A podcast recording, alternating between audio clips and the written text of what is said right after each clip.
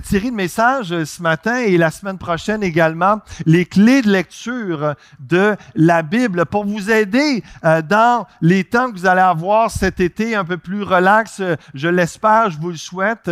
Et des fois, il y en a qui commencent de bonnes habitudes, d'autres vont les continuer pendant l'été de lire la Bible, de prendre du temps avec Dieu. Et je veux vous aider parce qu'un des, un des commentaires qu'on reçoit le plus lorsqu'on est pasteur, c'est, c'est on a vraiment besoin de l'enseignement, on a vraiment besoin de comprendre parce que c'est dur à comprendre la Bible, c'est compliqué, etc. Et, moi, je la lis depuis que je suis adolescent. Euh, j'ai été faire des études, je suis en train de terminer ma maîtrise en théologie, puis je suis complètement passionné par la Bible, par les saintes écritures. Et euh, il y a plein de choses qui, à force de lire, deviennent évidentes. Et euh, j'espère vous donner, vous vous aider à comprendre avec des clés de lecture, des façons de, de comprendre des principes généraux de la Bible, que vous lisiez dans l'Ancien Testament ou dans le Nouveau, c'est utile. C'est pour ça que je regarde à vous enseigner des principes que peu importe où vous lisez dans la Bible, ces clés de lecture-là vous aident à mieux comprendre le contexte, le, texte même, le sens et ce que Dieu veut vous dire. Et comme j'ai dit euh, il y a deux semaines, vraiment, le Saint-Esprit est la clé ultime. Le Saint-Esprit est la personne qui peut vous aider le mieux à comprendre les Écritures. C'est pourquoi demander l'aide de Dieu, l'aide du Saint-Esprit qui ouvre votre intelligence lorsque vous lisez la parole de Dieu parce qu'il est vivant et il veut se révéler à vous. Ce matin, on va, essayer de comprendre euh, l'idée des commandements dans la parole de Dieu et la sainteté de Dieu d'une façon pratique.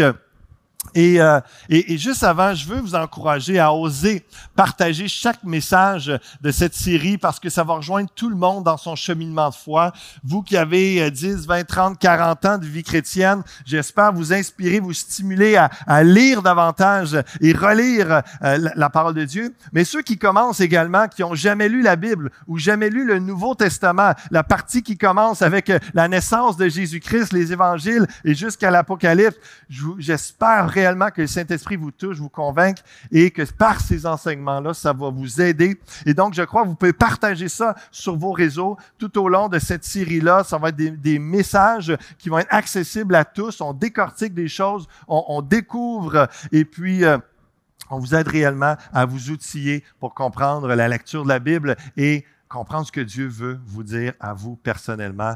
Il a un plan pour vos vies. Écrivez dans les commentaires du chat également ce matin euh, ou par courriel, euh, si vous voulez, les choses qui vous bloquent dans la lecture de la Bible. Ça va m'inspirer à, ajouter. J'ai énormément de, choses, d'éléments à vous dire, mais des fois, c'est toujours intéressant de savoir, oh, il y a, quelqu'un de l'Église qui a une question particulière, qui a quelque chose qui me bloque, et, et puis je vais pouvoir y répondre précisément. Donc, euh, écrivez dans les commentaires ou par courriel euh, dans ce qui vous bloque dans la lecture de la Bible et les éléments principaux que vous ne comprenez pas dans vos lectures, des choses qui reviennent souvent quand vous arrivez, que ce soit dans l'Ancien, dans le Nouveau Testament, qui vous bloquent la compréhension. Donc, euh, euh, ça peut aider. Envoyez-moi ça, ça me faire grand plaisir. Et pendant que vous commentez et partagez en ce moment la réunion sur vos réseaux, sociaux Facebook ou euh, par YouTube, euh, en envoyant souvent par courriel euh, à vos amis qui peuvent l'écouter n'importe quand, c'est toujours accessible. pendant que vous êtes en train de faire ça, je vais vous parler du jeûne. On est au euh, cinquième jour euh, de notre dix jours de jeûne et prière d'été. Et puis, euh, je veux vous lire ce que j'ai envoyé à l'Église cette semaine pour ceux qui n'ont pas eu cette information-là ou qui embarquent. je vous dis, il n'est pas trop tard que vous preniez une journée, que vous preniez trois journées ou les cinq journées qui restent, incluant aujourd'hui. Il y a une portion pour vous, j'en suis convaincu notre jeûne, j'écrivais mercredi dernier, notre jeûne d'été commence aujourd'hui, se terminera le 18 juin. Voici quelques détails sur le jeûne. Le thème, c'est arrêtez et sachez que je suis Dieu, selon le psaume 46, verset 11. Pour qui est le jeûne? Pour toute l'Église, jeunes et vieux. Le jeûne proposé, c'est un repas par jour pendant dix jours pour lire la Bible et prier. C'est accessible à tous. Puis choisir le repas de la journée comme vous voulez. Évidemment, vous pouvez en faire plus, vous pouvez en faire moins. Libre à vous, évidemment, comme Dieu vous guide. Et en parlant de guide, guide de prière que j'ai envoyé, il y en a à l'arrière aussi dans le hall d'entrée si vous voulez en, avoir imprimé qui vous aide avec des prières quotidiennes et des requêtes générales. On a eu mercredi dernier un temps de prière. On en a un autre euh, le 16 juin, mercredi prochain, de 19h à 20h. Pasteur Serge va nous euh, animer dans la prière, apporter une parole, puis on va prier ensemble. C'est en live sur euh, Facebook, YouTube. Vous pouvez venir ici également en grand nombre et on va pouvoir enlever le masque un coup assis. Donc, dès mercredi prochain, ça va être vraiment agréable pour ça. Et euh, on a eu samedi, hier, un, temps de prière. Quelques personnes sont venues dans l'avant-midi, dans l'après-midi. On a eu euh, un peu plus de gens sur l'heure du dîner. On a prié spécialement. On a jeûné, prié pour la guérison, imposer les mains à ceux qui sont malades. On sait que plusieurs de nos frères et sœurs souffrent euh, soit de cancer ou de maladies incurables et on se, on se tourne seulement vers Dieu qui peut lui seul agir, intervenir dans ces situations-là. Donc, on a eu vraiment un bon temps. C'est toujours bon de se rassembler, de, de, de, de se rapprocher, puis de oser mettre notre foi euh, à l'épreuve, faire des pas de foi dans ce sens-là. Et on s'attend à Dieu dans les, les prochaines semaines. Et euh, euh, donc, euh, on termine ce jeûne vendredi. Je vous invite, mobilisons-nous dans la prière avant les vacances, disposons nos cœurs en sa présence, écoutons ce qu'il a à nous dire et laissons-le nous remplir de son esprit. C'est ce que je vous avais envoyé la semaine dernière. Et donc, quelques, quelques photos intéressantes drôles un peu que par rapport aux jeunes. Et euh, donc, le, le, le, chat, ou je ne sais pas c'est quoi, ça doit être un chat, euh, qui dit à l'autre, et toi, tu jeûnes? Non, je ne peux pas, je suis malade, j'ai des pellicules. Il y, a, il y a toujours des bonnes raisons pour ne pas jeûner. Hein? Euh, il y, a toujours cette réalité-là. Et le chat qui dit à la souris, tu vas rire, j'ai décidé d'interrompre mon jeûne. Il y a toujours des bonnes raisons pour abandonner. Et aussi le jeûne, évidemment, humainement parlant, on trouve toutes sortes de raisons mais accrochons-nous, persévérons. Euh, et encore un chat qui dit à l'autre, alors chèque, pas trop dur de jeûner en cette chaleur, ne pas manger, ni boire, ni fumer, ça va. Le plus dur, c'est de ne pas mentir. Intéressant. Euh, docteur, je voudrais rester jeune. Il répond jeûner. Et c'est vrai que euh, dans le jeu de mots, la blague, il y a également plein d'études euh, cliniques médicales qui ont prouvé comment que, euh, pas juste pour perdre du poids, mais pour la santé physique et spirituelle, le jeûne aide énormément. C'est biblique et c'est scientifique aussi. il une dame qui dit à l'autre, j'ai guéri mon cancer par le jeûne et en prime, j'ai perdu 10 kilos. Et l'autre, elle dit, tu dois être cancer ascendant balance. C'est intéressant. un petit dernier. Euh, donc, un bol d'air suivi d'un steak de vent sur son lit invisible, accompagné d'un nuage de vide, et en dessert, une mousse à rien, et comme boisson, eau plate ou pétillante? Euh, on voit la tentation d'y aller vers l'eau pétillante, hein. on voit la de se laisser aller complètement. Euh, donc, persévérer. Euh, je vous encourage sérieusement à vous approcher du Seigneur. Il y a une touche, il y a un rafraîchissement, il y a, euh, toutes sortes de, belles choses. Et puis d'être, disposons-nous, arrêtons et sachons que Dieu est Dieu. on, va, on, avance, clé de lecture de la Bible, comprendre les commandements et la sainteté de Dieu. On va regarder ça ensemble ce matin dans Genèse chapitre 1 les quatre clés de lecture que je vous avais présentées, on en a vu deux, mais c'est à partir euh, de ce texte-là. Au commencement, hein, commençons avec le commencement. Au commencement, Dieu créa les cieux et la terre. La terre était informe et vide, et il y avait des ténèbres à la surface de l'abîme. Et l'Esprit de Dieu se mouvait au-dessus des eaux. Dieu dit que la lumière soit, et la lumière fut. Dieu vit que la lumière était bonne, et qu'est-ce qu'il fait? Dieu sépara la lumière d'avec les ténèbres. À partir de seulement ces quatre quatre, versets-là, il y a quatre clés euh, de lecture de la Bible. Dieu est créateur et le big boss. On a parlé de ça il y a deux semaines. L'Esprit de Dieu est à l'œuvre pour inspirer euh, les humains. On a vu ça également. Et ce matin, on va regarder euh, Dieu agit. Il se révèle par sa parole. Ça va être une extension du, premier point, de la première clé. Et ça va nous conduire vers la quatrième clé que je vais vous partager sur la sainteté de Dieu. Dieu est saint. C'est ce que sa parole nous révèle à son égard. Mais souvent, c'est un concept qui est un peu difficile à comprendre. C'est pas quelque chose qu'on parle euh, régulièrement. dans une entracte entre deux périodes de euh, la sainteté, euh, es-tu saint, est-ce que Dieu est saint, qu'est-ce que ça veut dire? Donc, souvent, c'est, quelque chose qui est, qui est, principalement dans des livres religieux, la sainteté, et là, dans la parole de Dieu, dans la Bible, on va voir ça ensemble. Donc, donc en résumé, je vous avais dit, comme créateur, Dieu s'attend à ce que tu le cherches, tu le connaisses, car tu es sa création. Tu es là pour un but sur la terre, son but à lui, à Dieu. Découvre-le. Pense à ça quand tu lis ta Bible. Et euh, je vais vous lire, euh, euh, j'ai dit il y a quelques semaines, je suis dans un, cours fin de session, il me reste deux semaines, au niveau de la maîtrise sur les pères de l'Église. C'est vraiment intéressant, particulièrement de, de, lire leur compréhension, leur connaissance de Dieu, énormément d'écrits théologiques. Ça nous échappe dans les milieux évangéliques, alors que notre foi, nos doctrines sont basées principalement sur ces écrivains, entre autres Augustin. Mais Basile de, de Césarée, connu aussi sur Saint-Basile, le Grand, comme la ville qu'on a ici euh, sur la rive sud. Mais en 375 après Jésus-Christ environ, il a écrit ceci. Vers lui, en parlant de l'Esprit de Dieu, se tourne tout ce qui a besoin de sanctification. C'est lui que recherchent tous ceux qui vivent selon la vertu, car son souffle les rafraîchit et il leur vient en aide dans la poursuite de leur propre fin naturelle capable de parfaire les autres, lui-même ne manque de rien. On parle toujours du Saint-Esprit. Ce n'est pas un vivant à qui il faut redonner des forces. C'est lui qui pourvoit à l'entretien de la vie. Il ne s'accroît donc pas par adjonction successive. Il possède d'emblée la plénitude. Il réside en lui-même, mais il est aussi partout. Source de sanctification, lumière intelligible. Je vous avais parlé de ça la dernière fois, que le Saint-Esprit nous apporte la lumière sur Dieu pour comprendre Dieu, le connaître. Il offre par lui-même à toute puissance rationnelle comme une sorte de clarté pour découvrir la vérité. Inaccessible par nature, on peut le comprendre à cause de sa bonté.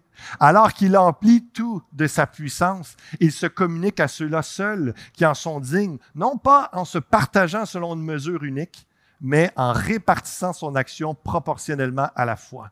Simple par l'essence, divers dans ses miracles, tout entier présent à chacun et tout entier partout à la fois. Il est partagé sans être affecté. Il reste entier et pourtant se donne en partage à l'image d'un rayon soleil dont la grâce est présente à celui qui en jouit comme s'il était seul à le faire alors qu'elle brille sur terre, sur mer et s'est mêlée à l'air.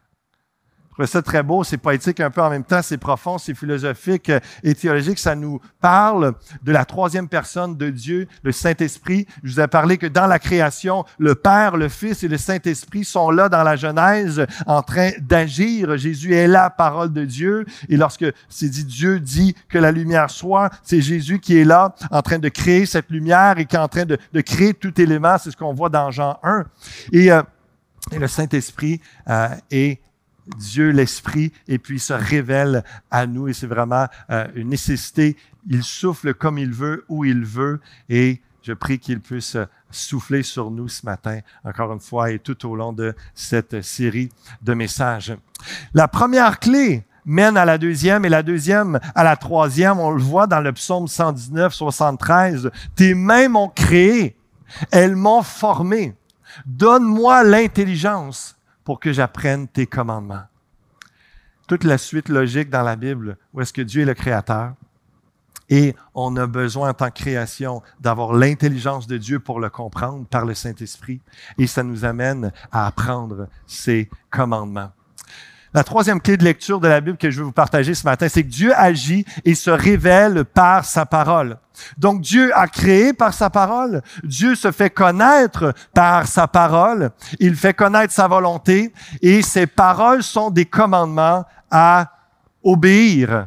Et euh, encore une fois, dans, l'introduction, je vous parle de la Genèse. On s'arrête sur certains euh, passages de la Genèse parce que, pas pour seulement comprendre la Genèse, c'est qu'à partir de ce premier livre de la Bible, il se passe des événements, il se dit des choses qui fait en sorte que ça a une répercussion jusqu'à l'Apocalypse. Donc, c'est pour ça qu'on commence avec ça, avec des clés de lecture pour vous aider, pas seulement à lire la Genèse, mais autant le Nouveau comme l'Ancien Testament. Le titre du premier livre de la Bible signifie origine ou commencement. Ce titre nous vient de la Bible grecque. Ce livre répond aux questions essentielles de l'origine au sens large. La Genèse relate les actes ou les paroles créatrices d'un Dieu personnel qui crée et organise le monde et s'intéresse particulièrement à l'être humain, homme ou femme, créé à son image et à sa ressemblance. Les chapitres 1 à 11 présentent les récits de l'origine de notre monde visible et de l'humanité de l'origine du péché et de ses conséquences du premier meurtre, de la descendance d'Adam et d'Ève, de la corruption du genre humain suivi du châtiment divin par le déluge. On va regarder justement euh, la désobéissance au commandement, le péché euh, aujourd'hui et de comprendre cette clé de lecture pour l'ensemble des Écritures également. Euh, de la première alliance de Dieu avec Noé et de la postérité des peuples, ainsi que de l'origine du pluralisme linguistique. On parle de la tour de Babel ici. La narration biblique sur les origines occupe ainsi les onze premiers chapitres. On y trouve les problèmes éternels du sens de la vie, du mal, de la souffrance, de la mort et de l'espérance. On s'entend que ce sont des thèmes majeurs, essentiels et qu'on retrouve partout dans la Bible et l'origine se trouve dans la Genèse. Les chapitres 12 à 50, et je termine avec ce texte-là, et on va aller euh, euh, dans la parole de Dieu dans quelques instants. Les chapitres 12 à 50 expose le plan du salut de Dieu pour toute l'humanité dans une série de traditions patriarcales, de père en fils. Après la dispersion des peuples sur la terre, liée à la confusion de Babylone, ces chapitres décrivent le portrait de plusieurs figures essentielles d'Israël qu'on appelle les patriarches. Et Abraham, Isaac et Jacob revient. Et même dans le Nouveau Testament, on en parle. Donc, c'est pour ça que c'est important de le comprendre dans l'Ancien Testament. Et encore une fois, pourquoi ils sont là.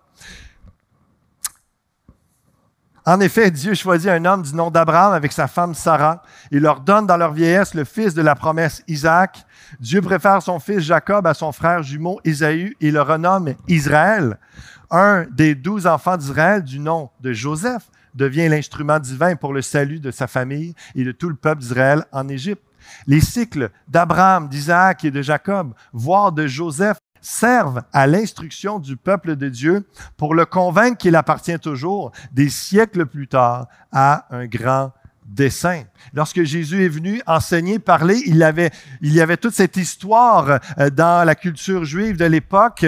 Et euh, lorsqu'il enseigne, lorsqu'il parle, lorsqu'on lit aussi des écrits de l'apôtre Paul ou de Jacques ou des différents apôtres, ils ont ça euh, derrière la cravate, ils ont ça dans leur tête, ils ont ça comme compréhension. Donc, c'est pour ça que ça teinte leurs écrits également. La Genèse nous renseigne sur ce que l'Éternel a fait, Dieu est le créateur de tout l'univers qui lui est soumis. Ce livre insiste sur l'histoire de l'humanité quant à son origine, son attitude devant le Dieu créateur, juge bon et miséricordieux.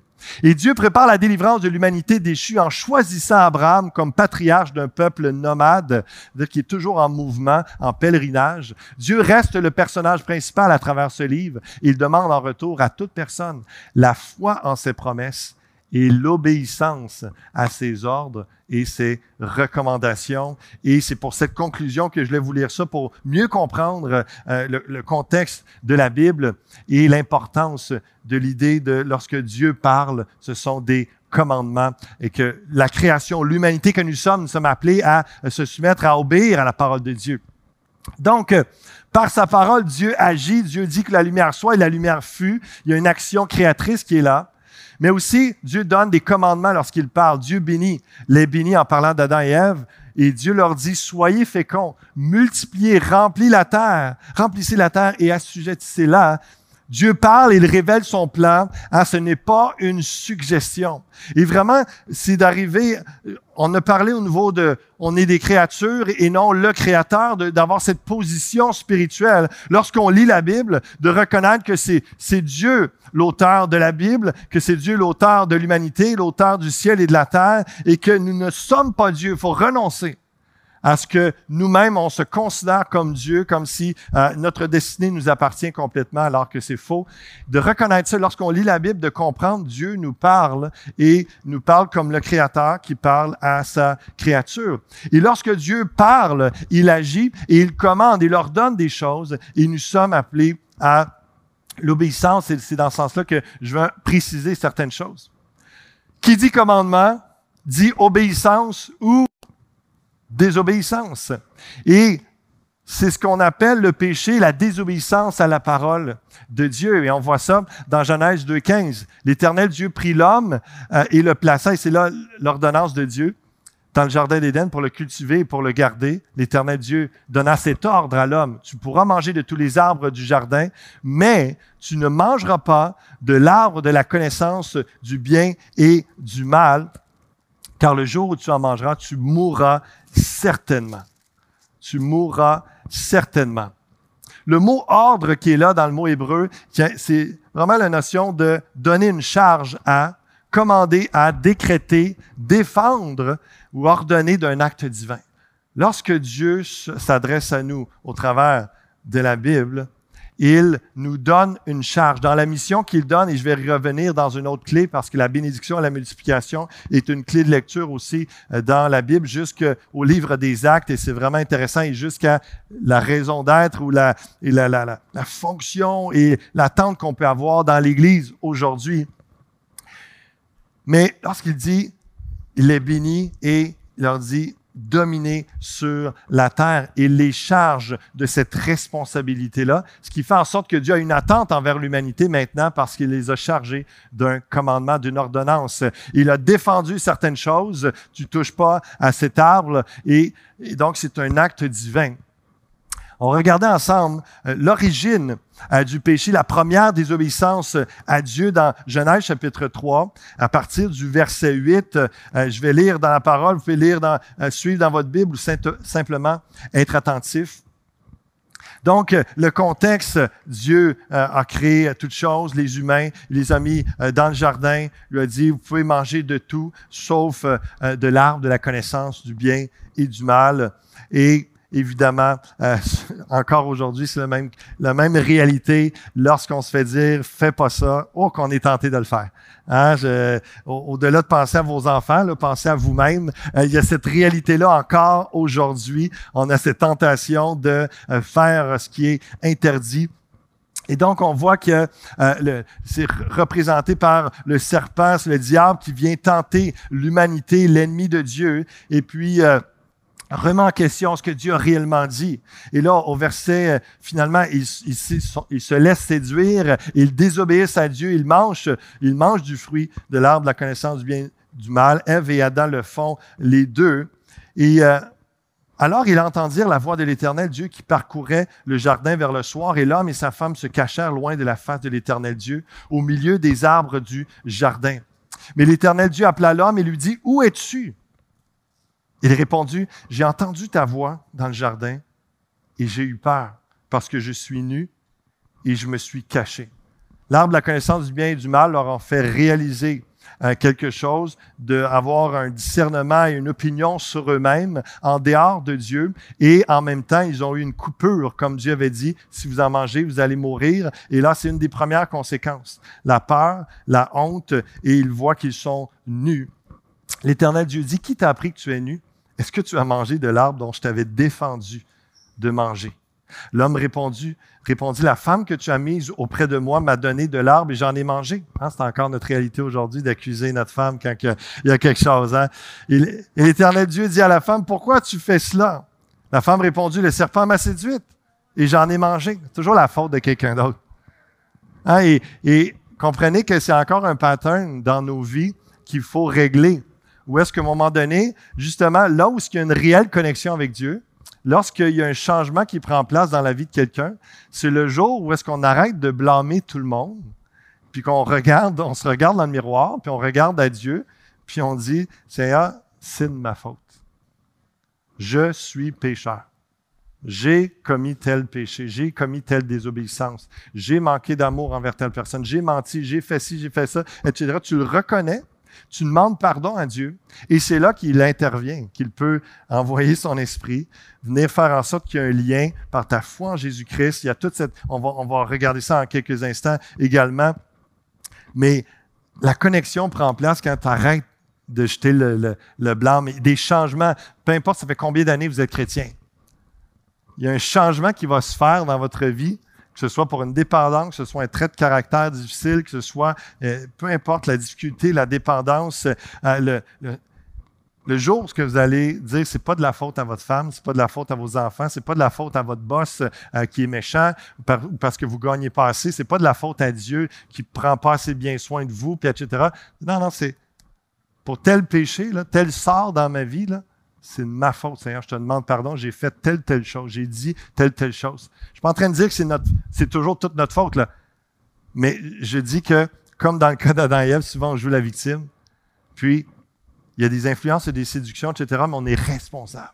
On est responsable de nos actions, on est responsable de nos paroles. Et lorsqu'on commence à dire devant Dieu, occupe-toi de moi, au lieu de juste penser que le problème c'est l'autre, c'est souvent là qu'on commence à avoir des changements profonds dans notre vie, dans notre caractère. C'était pas dans le message, avec les lectures, mais je pense que pour le même prix, ça vaut la peine et euh, c'est gratuit. On continue la lecture euh, du verset 12. L'homme répondit, la femme, etc.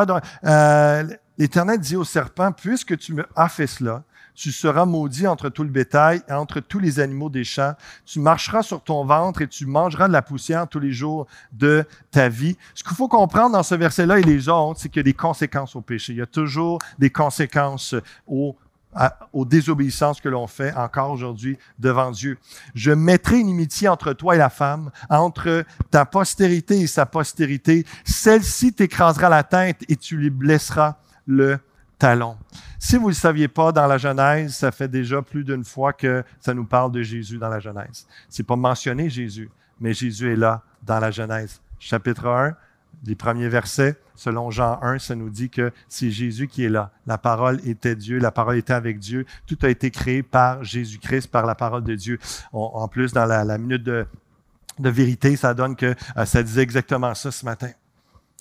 Et là, ici, dans cette, euh, c'est prophétique, c'est déjà, Dieu l'annonce déjà, qu'il y a à voir entre l'humanité et le diable un combat à mort jusqu'à la fin, mais il y a à avoir la postérité, il y a à avoir un homme de la descendance de la femme, et on sait que dans l'Évangile, c'est ce qui nous est présenté.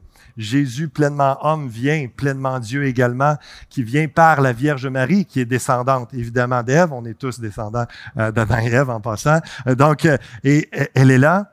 Et ça dit quoi ici? Je mettrai une inimitié entre toi et la femme, entre ta postérité et sa postérité. Celle-ci t'écrasera la tête et tu lui blesseras le talon. Jésus-Christ est mort sur la croix. Il a souffert. Il s'est fait blesser le talon. L'expression, elle est là. Hein.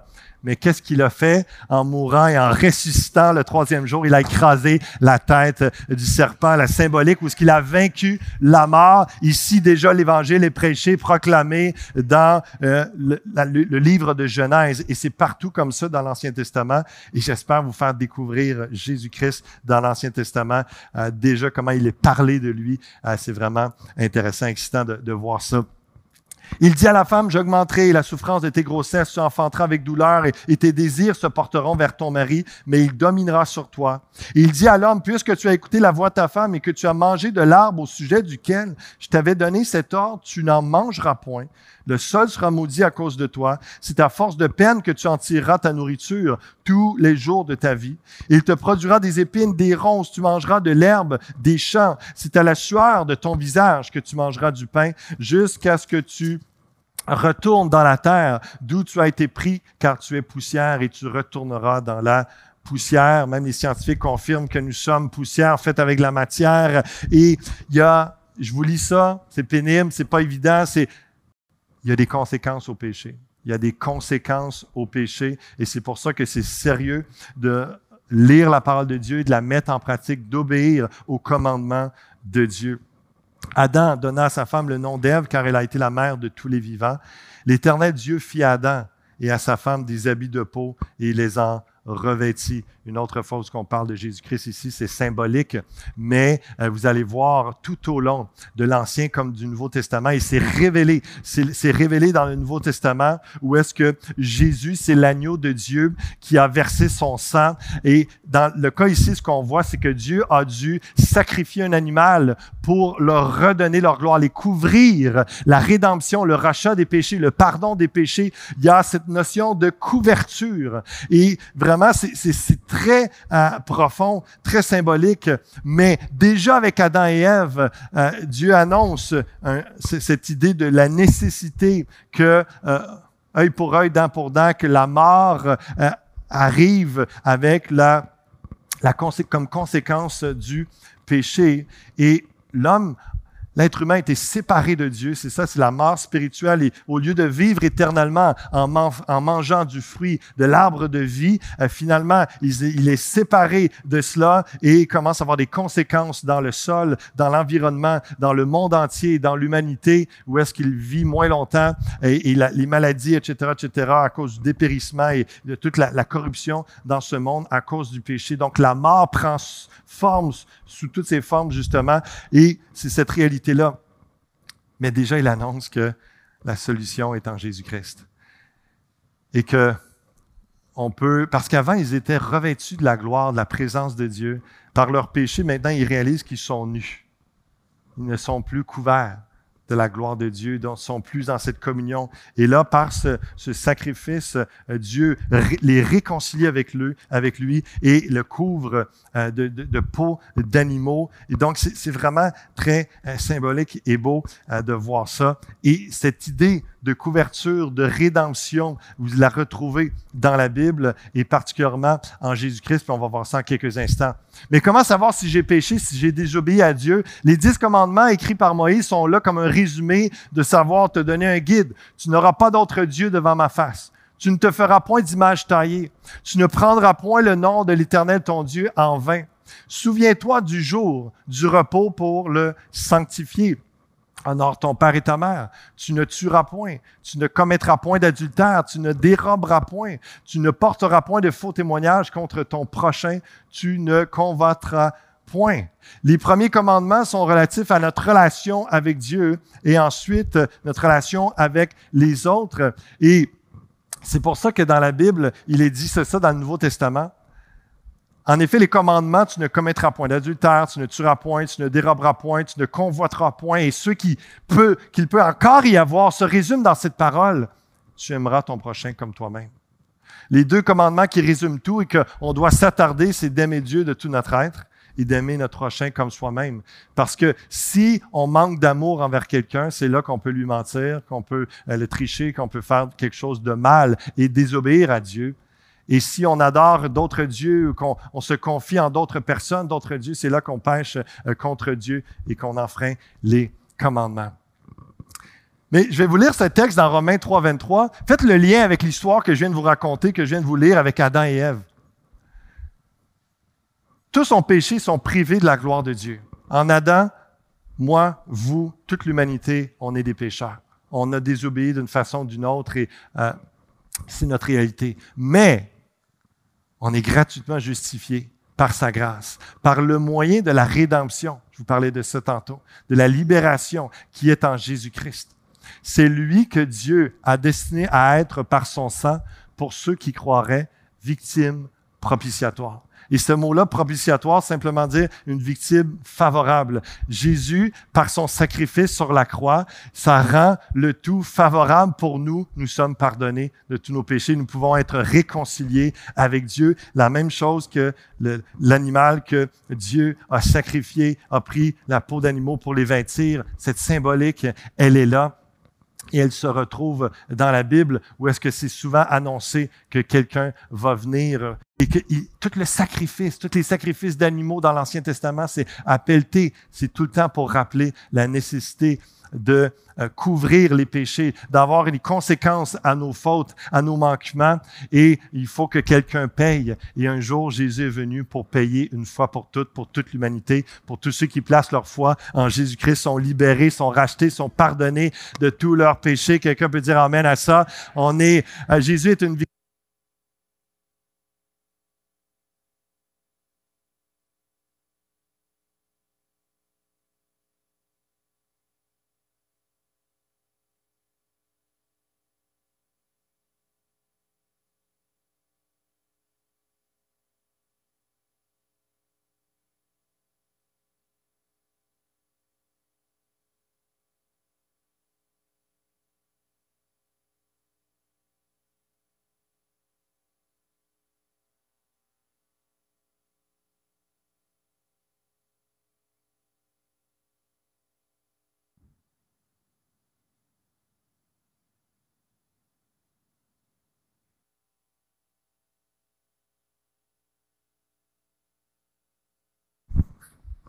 Est-ce que vous m'entendez? Voir? Merci Julien.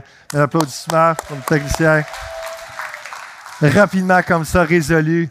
Jésus-Christ, je pense que je suis en train de dire que Jésus-Christ, victime propitiatoire, victime favorable. Celui, une victime, c'est une offrande. C'est euh, donc euh, la, la, bête qui s'est offerte euh, pour nous, mais Jésus, c'est l'agneau de Dieu sans péché qui ôte le péché du monde. Merci, Jésus-Christ. Ça dit encore Romains 6, 23, le salaire, la conséquence, le résultat du péché, c'est quoi? C'est la mort. Mais le don gratuit de Dieu, c'est la vie éternelle en Jésus-Christ, notre Seigneur. Encore une fois, il y a un parallèle à faire avec Adam et Ève. Si tu manges de cet arbre-là, tu vas mourir. Et c'est pour ça qu'il y a eu besoin qu'on ait la vie éternelle en Jésus-Christ, celui qui a payé à notre place, qui a été puni, qui a été châtié à notre place. Donc, la désobéissance au commandement de Dieu, égale le péché, qui entraîne la mort. L'obéissance au commandement de Dieu égale aimer Dieu, croire en Dieu et la conséquence de notre foi en Dieu, en Jésus-Christ et la vie. On va passer ça, on va aller de l'avant. Euh, aimer Dieu, c'est lui obéir. Dans 1 Jean chapitre 5, les versets 2 nous dit, nous connaissons et que nous aimons les enfants de Dieu lorsque nous aimons Dieu et que nous pratiquons ces commandements. L'amour pour Dieu, faut comprendre, et ça, on va le voir finalement en plus la semaine prochaine sur la sainteté de Dieu. Je vois le temps qui, qui file. Mais sur l'aspect de la sainteté de Dieu, je vais vous dire seulement ceci. C'est le fait que Dieu est pur, unique, il est, euh, il est Dieu. Ce qu'il dit et sa logique à lui, elle lui appartient. Et ça fait en sorte que pour nous, l'amour, ce n'est pas garder les commandements, dans notre logique humaine. L'amour, c'est, d'être affectueux avec quelqu'un, c'est d'être gentil, c'est, d'être bonasse, c'est de se coller, donner des bisous, euh, euh, c'est, de prendre soin de l'autre, euh, etc. On peut, le traduire de différentes sortes. Mais de l'associer, mais c'est parce que c'est pas la même réalité dans notre amour humain les uns vers les autres.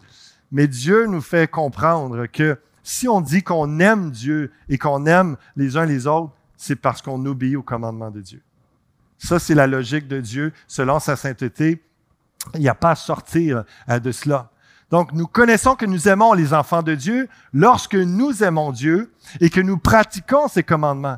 Car l'amour de Dieu consiste à garder ses commandements. Et ces commandements ne sont pas pénibles, car tout ce qui est né de Dieu triomphe du monde. Et la victoire qui triomphe du monde, c'est notre foi. Et je vais inviter notre sœur Estelle, s'il vous plaît, au, piano. On va terminer en prière dans quelques instants. Qui est celui qui a triomphé du monde, sinon celui qui croit que Jésus est le Fils de Dieu? Est-ce que vous réalisiez qu'il y a des triomphants, il y a des victorieux dans ce lieu? Et ceux qui sont à la maison également, et les, centaines qui regarderont en ligne dans le prochain message, les prochaines semaines par la foi, hein, de réaliser que par notre foi en Jésus-Christ, nous sommes victorieux parce que nous sommes victorieux en lui. Nous avons triomphé du monde, nous avons triomphé de la mort. Pourquoi? Parce que nous nous unissons à Jésus-Christ qui, lui, a écrasé la tête du serpent, a réglé le problème du péché et de la mort. Il nous a donné la vie éternelle. Donc, toutes les, raisons sont là d'obéir à Dieu. C'est lui le big boss, c'est lui qui est en tout contrôle, c'est lui qui est réellement Dieu, c'est pas nous. C'est lui qui est au contrôle de nos vies, pas seulement ici-bas sur terre, mais pour l'éternité. Pour l'éternité. Qui peut ajouter une coudée? Qui peut ajouter une journée? Qui peut ajouter dix jours? Qui, peut ajouter une heure à sa vie? On n'a aucun pouvoir, aucun contrôle. Et Dieu décide non seulement de la vie ou de la mort ici-bas, mais la vie et la mort après notre vie ici-bas. C'est lui qui a toute autorité. Et devant un Dieu si bon, devant un Dieu grand, euh, miséricordieux, devant ce Dieu qui nous aime, qui malgré nos fautes, nos manquements, décide de travailler à la réconciliation, décide de faire le premier pas, de faire le geste, l'initiative lui-même. Il prend les devants toujours, par amour pour nous, pour nous pardonner, pour nous libérer de toute culpabilité. Et pas juste voit euh, sous le on soit sous la condamnation et qu'on se voit toujours comme Ah, j'ai manqué, ah, j'ai encore manqué, je suis séparé de Dieu, je, ne suis pas revêtu de sa gloire comme avant. Non, il a réglé ça pour nous couvrir de sa gloire par notre foi en Jésus-Christ. Comment ne pas aimer un tel Dieu?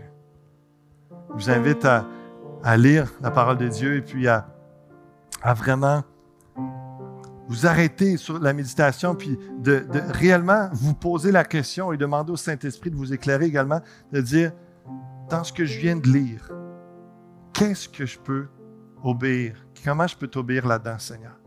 Qu'est-ce que je peux mettre en pratique par amour pour toi et pour démontrer mon amour pour mon prochain? Quand tu lis dans l'Ancien Testament comme dans le Nouveau Testament, rappelle-toi que Dieu te parle, il ne te donne pas juste des bonnes idées, il te commande des choses. L'obéissance à Dieu vaut mieux plus que tout ce que tu pourrais penser ou faire. Si tu obéis, attends-toi d'être béni. Si tu désobéis, attends-toi à souffrir. C'est la réalité d'Adam et Ève. C'est la réalité, pensez-y. Si vous commettez l'adultère, si vous mentez à quelqu'un, si vous volez, il y aura forcément des, des, conséquences du trouble, de la souffrance que Dieu veut vous éviter par l'obéissance. Et que c'est cette réalité-là de la justice de Dieu, seule satisfaite en Jésus-Christ, mais dans l'amour qu'il nous donne par son esprit, il nous appelle à l'obéissance, il nous appelle à marcher dans la droiture. Il veut nous bénir. On va développer ça plus longuement dans un autre message. Mais euh, je termine avec cette histoire. J'ai écouté avec euh, euh, mes filles ce film sur Netflix qui est une belle histoire où l'homme qu'on voit au milieu, qui est directeur d'un orphelinat avec son épouse, et puis des, il permet à ce que des jeunes qui dorment littéralement dans la rue, qui ont vu leurs parents être assassinés dans des euh, guerres de gangs, puis de toutes sortes. Euh, c'est au Mexique, c'est une histoire vraie. Et puis, euh, c'est un chrétien lui-même, anciennement dans les réseaux de drogue et tout ça. Puis, ça ne nous parle pas dans le film de sa conversion ou de comment, mais régulièrement, on voit que c'est mentionné Dieu, la prière, et puis il communique ça à un petit garçon, puis c'est cute de voir comment le, petit garçon euh, euh, ose euh, mettre sa, foi en Dieu, puis accrocher au mur des prières, et là, il voit les exaucements. Et, là, il commence à, ça, l'influence tout le groupe, et ils arrivent, ils ont 117 000 dollars de, de dette à un moment donné, et là, ils sont, menacés par la banque que l'orphelinat ferme.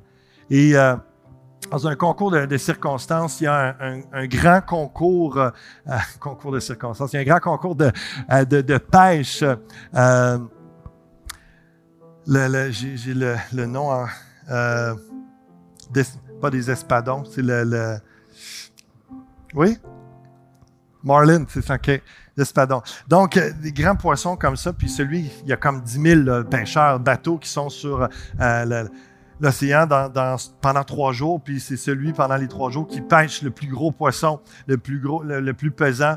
Et euh, après trois jours, ça n'arrive pas. Et puis, le, Dennis Quaid, l'acteur qui joue le, capitaine du bateau, qui n'est pas du tout chrétien et qui est dans des troubles, tout ça, puis là, mais qui a déjà remporté en trichant.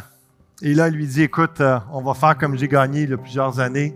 On va, on, va tricher. Regarde, un de mes amis vient de pêcher là, un, énorme espadon. Puis c'est pas, euh, ça ne fera pas remporter la première place, mais sûrement la deuxième. Puis on va avoir assez d'argent. Puis c'est, la solution là pour euh, parce que les, victorieux ils gagnent un million de dollars les premières. Puis c'est vraiment sérieux. C'est quelque chose. C'est le, le plus gros concours de pêche mondial.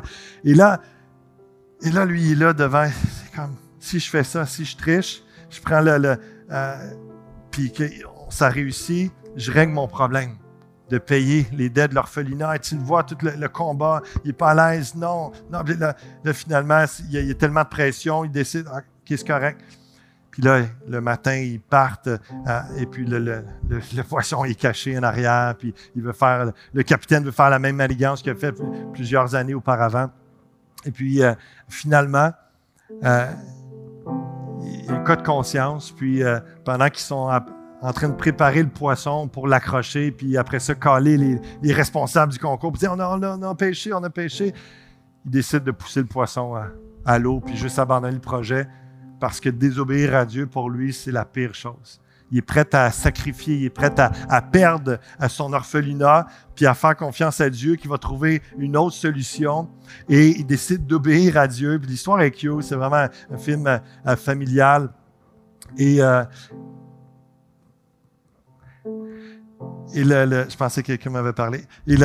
Donc l'histoire est, vraiment cute. Puis il décide d'obéir à Dieu, faire confiance à Dieu, puis prêt à abandonner. Puis finalement, les heures passent, puis ils pensent que le, concours est juste fini, mais finalement, euh, dans la grâce de Dieu, euh, le miracle arrive, c'est pour ça que le film, c'est le miracle bleu. Et là, il prend le plus gros espadon du concours et puis remporte le prix. Et, Dieu est glorifié là-dedans parce que l'obéissance amène la bénédiction.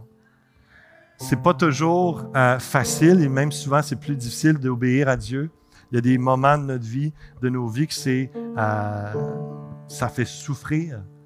Et même des fois, on ne comprendra pas pourquoi, mais on fait confiance à Dieu, on obéit à Dieu dans ces, plein de circonstances et on voit euh, très souvent ici-bas, mais des fois au-delà de cette vie ici-bas, mais bien souvent, bien souvent, comme dans leur cas eux, on voit Dieu agir et bénir l'enfant de Dieu qui obéit à Dieu qui place sa foi en Dieu, qui refuse, qui renonce à la désobéissance. J'aimerais prier avec vous en, conclusion, puis on continuera euh, la semaine prochaine là où on est rendu. Seigneur, merci pour ta grâce. On voit déjà dans la Genèse ton, ton plan pour le salut de l'humanité, ton amour pour ta création. Tu ne nous abandonnes pas. Tu ne nous abandonnes jamais, Seigneur. Et toute solution pour l'humanité est en Jésus-Christ. Seigneur, parle au cœur de ceux qui sont ici, de ceux qui nous écoutent par Internet, Seigneur, que s'il y en a qui ne te connaissent pas, s'il y en a qui sont encore sous la condamnation, le jugement, ton jugement, parce qu'ils n'ont pas placé leur foi en Jésus-Christ, qui sont dans la situation d'Adam et Ève avant d'être revêtus de peau d'habit, cette symbolique du pardon, de la rédemption, d'être couvert de ta présence, de ta gloire. Comme ce, cette parole d'un père qui dit à son fils ou à sa fille, je t'aime, c'est réglé, on est en paix, on est unis. J'ai fait le nécessaire pour qu'on soit en paix. Il n'y a rien que nous, on puisse faire. C'est toi qui es l'initiateur, c'est toi qui es le seul qui peut régler ce problème du péché et de la désobéissance entre l'humanité et toi. Et merci, Jésus-Christ, de t'être offert pour nous. On va verser ton sang pour le pardon de nos péchés. Nous permettre d'être couverts, d'être revêtus, d'être environnés de la présence de Dieu, de la gloire de Dieu. Déjà ici-bas, ce privilège et d'avoir l'espérance de la vie éternelle. Et Seigneur, je prie pour tous les autres qui ont fait qui ont pris cette décision de placer leur foi en toi, Jésus-Christ, de se reconnaître comme pécheurs et de laisser le Saint-Esprit les habiter. Que ça fasse quelques mois plusieurs années, Seigneur Dieu. Par la puissance du Saint-Esprit, aide-nous à marcher dans l'obéissance. Même là où ça va faire mal, là où il y aura des souffrances, des, des incompréhensions, de la perte d'argent peut-être, la perte d'une solution facile. Seigneur, donne-nous cette confiance en toi que par l'obéissance, en toutes circonstances, tu vas pourvoir. Tu vas bénir, Seigneur Dieu. Nous allons te plaire et nous allons pouvoir profiter de tout ton conseil, de toutes tes grâces, sans subir les conséquences pires à cause de nos péchés. Oui, Seigneur, garde l'Église Fusion dans l'obéissance à ta parole. Révèle-toi à nous et donne-nous une soif de ta parole, de lire plus et de mettre en pratique plus. Révèle-nous par le Saint-Esprit qui tu es, au Dieu, ce que tu veux nous communiquer et qu'on réalise et qu'on se pose la question. Qu'est-ce que j'ai à obéir à Dieu dans ce verset? Qu'est-ce que j'ai à mettre en pratique dans ce passage, dans ce chapitre que j'ai lu aujourd'hui? Alléluia. Que ton peuple ici te loue, te glorifie par tout son être, ses pensées, ses paroles, ses comportements, à la ressemblance de Christ. Et merci parce que tu nous aides. Tu es là. Hmm. Tout est possible par ton Dieu. Et je me réjouis à l'avance pour tes grâces et tes bénédictions qu'on va entendre et qu'on continuera d'entendre parce que tu auras béni le juste, tu auras béni l'homme et la femme qui aura obéi à ta parole.